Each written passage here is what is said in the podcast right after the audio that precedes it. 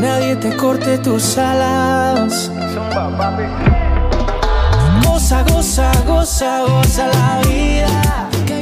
Ya estamos en un episodio más de este podcast. Gracias por acompañarme y espero que con este episodio te pueda facilitar más información de valor. Gracias por todos los mensajes y las sugerencias de temas que hemos estado recibiendo en estos últimos episodios y en estos capítulos y pues hemos tomado en cuenta muchos de estos comentarios para poder mejorar y darte información que te siga ayudando.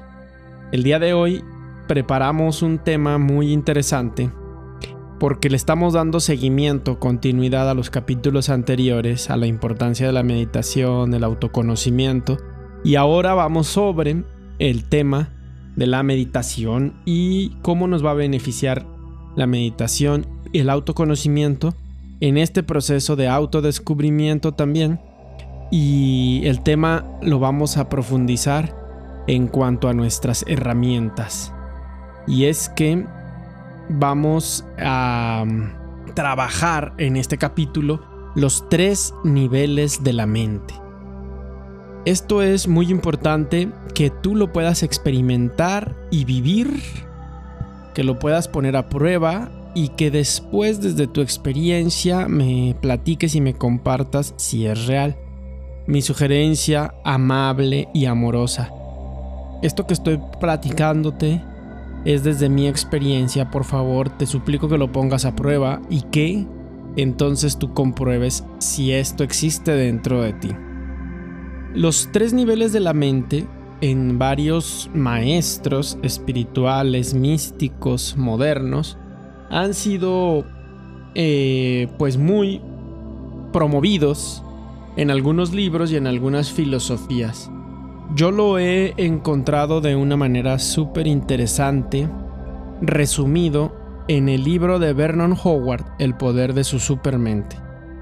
Y eh, también en el libro de El juego de la vida y cómo jugarlo, de Florence Scovel, también ella hace mención a estos tres niveles de la mente. Y vamos a profundizarlos para que tú te puedas dar una idea de cómo funcionan estos tres niveles y sobre todo qué tipo de información tienes o tenemos en cada uno. Vamos a dividir primero la mente consciente y la mente inconsciente o subconsciente. Entonces, el consciente es el espacio de nuestra mente que contiene la información a la que tenemos acceso en cualquier momento. Digamos que es nuestro disco duro de almacenamiento de información express. Ahí están todos los recuerdos frescos e información como la memoria, donde podemos tener acceso de manera inmediata. Lo sabroso viene cuando vamos hablando temas del inconsciente, porque en el inconsciente hay, digamos que dos niveles, ¿no? Sobre todo tomando en cuenta la metodología o la propuesta del inconsciente según Carl Gustav Jung. El inconsciente se divide en dos, el inconsciente personal y el inconsciente colectivo. Eso es algo también bastante interesante. Porque en el inconsciente personal van a estar memorias que no tenemos acceso tan fácilmente, pero que son muy importantes y que de alguna manera delimitan nuestras actividades o nuestras acciones. Esto en el inconsciente personal y algunas en el inconsciente colectivo. Por ejemplo, en el inconsciente personal vamos a encontrar las emociones que nuestros padres vivieron en el momento de la concepción o las emociones que nuestras madres o nuestra madre estuvo procesando en el momento en el que ella estaba embarazada. Si lo hizo desde el amor o desde el miedo, la preocupación, la angustia o desde la alegría, la felicidad y andaba contenta por saber de su embarazo. Todo eso está en el inconsciente y de alguna manera nuestro inconsciente absorbe esa información de la madre y empieza a crear estos patrones que al final van a ser conductas que nosotros vamos a poder observar en nosotros mismos y en nuestros seres queridos.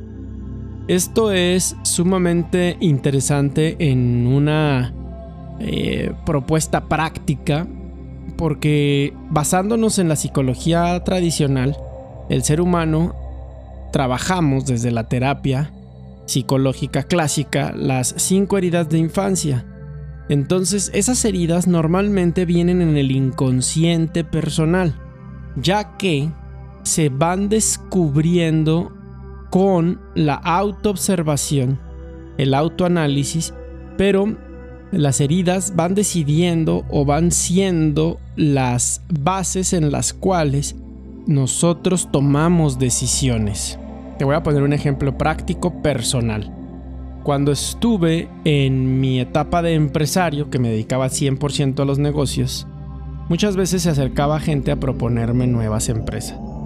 Y resulta que en mi inconsciente personal yo tenía muy clara la herida de la traición. Y no me asocié con gente en gran medida por el miedo a que me robaran. Si te fijas, hay una herida en el inconsciente colectivo, bueno, esa es en el inconsciente personal, una herida de infancia me limitó a mi crecimiento personal. Y esto sucede mucho cuando tenemos miedo al abandono, miedo a la humillación, miedo a la traición, a la injusticia, porque esas heridas son las que van saliendo a brote del inconsciente a través de nuestras acciones, de nuestras palabras, de nuestros pensamientos y de nuestras decisiones, van saliendo a brote para ser tomadas en cuenta y poder ser liberadas a través de un proceso de sanación. ¿Qué tiene que ver todo esto en la vida práctica? Bueno, el tercer nivel, que es el nivel más alto, por decirlo así, de la mente, el nivel de la supraconciencia, es uno de los estados más bellos y podemos tener acceso a él a través de la meditación. ¿Cuál sería un estado de supraconciencia cuando experimentamos, por ejemplo, estados alterados de percepción?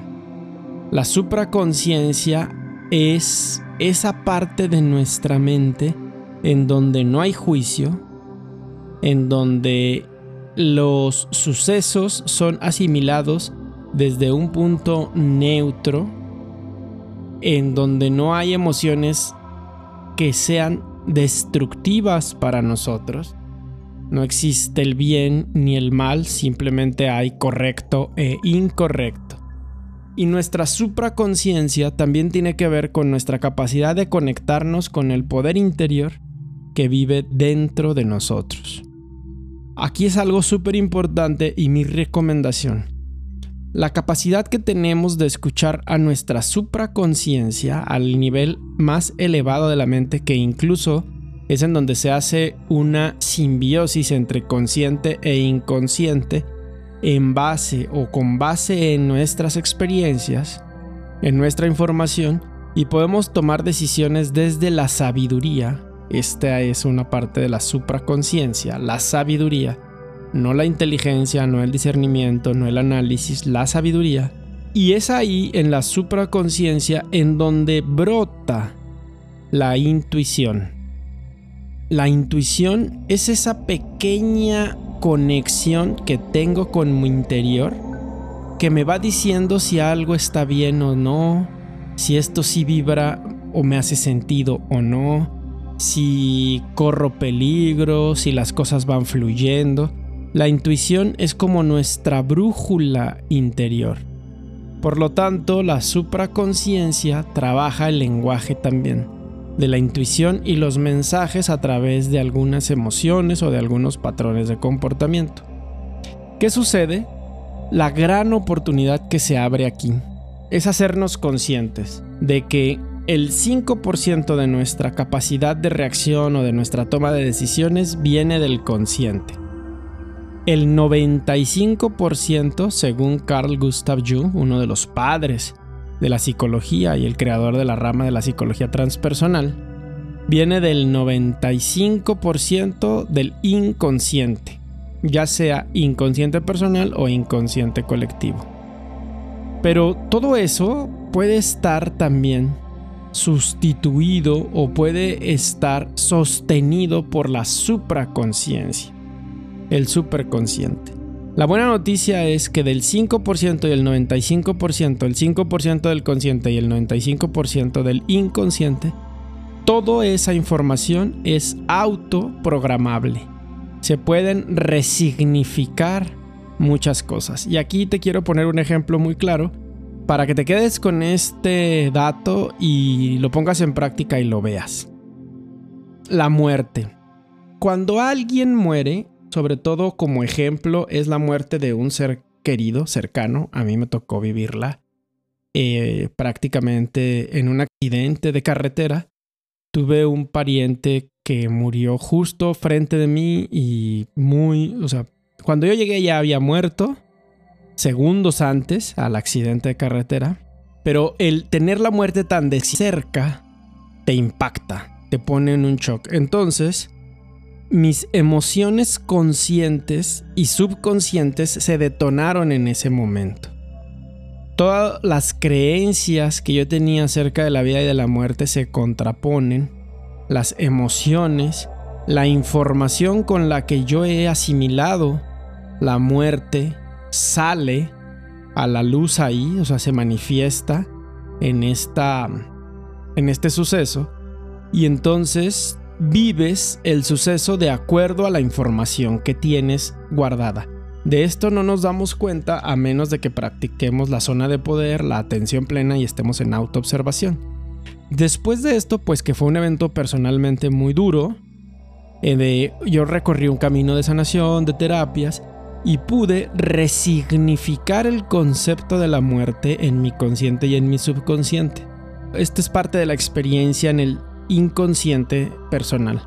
Si cuando yo estaba en el vientre de mi mamá, mi madre tuvo alguna pérdida de un ser querido, todas esas emociones que ella vivió también vienen precargadas por default en mi inconsciente personal. Por lo tanto, a la hora de que esto sucede en mi realidad y se presenta, yo actúo solamente el 5% con el consciente y lo demás con el inconsciente.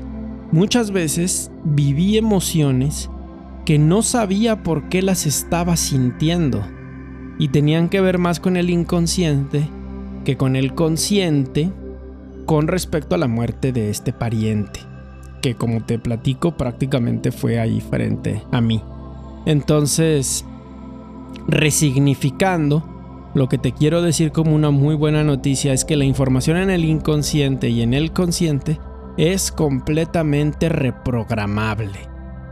Completamente.